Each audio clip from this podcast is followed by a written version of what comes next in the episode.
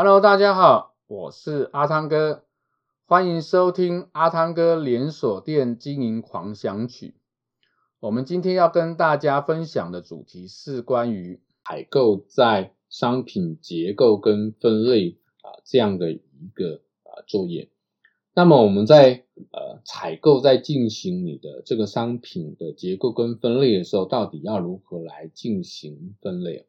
呃，我想这个部分呢，要有两个。两个状况，两个考虑的重点来去思考。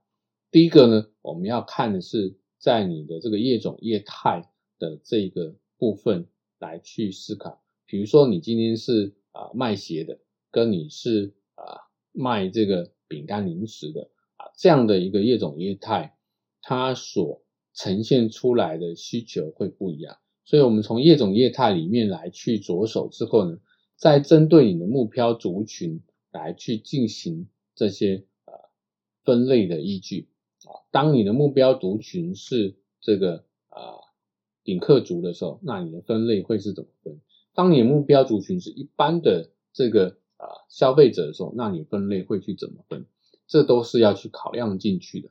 那最后呢，是在你整个啊这个分类的编码原则部分。那这个编码原则，你一定要有一张表格来去讲清楚，也说好啊，怎样的一个编号方式是哪些类别？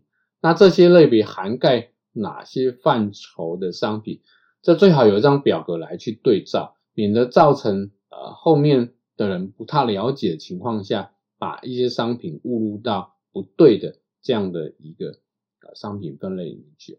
那这是今天跟大家分享的内容，我是阿汤哥，我们下一个主题见，拜拜。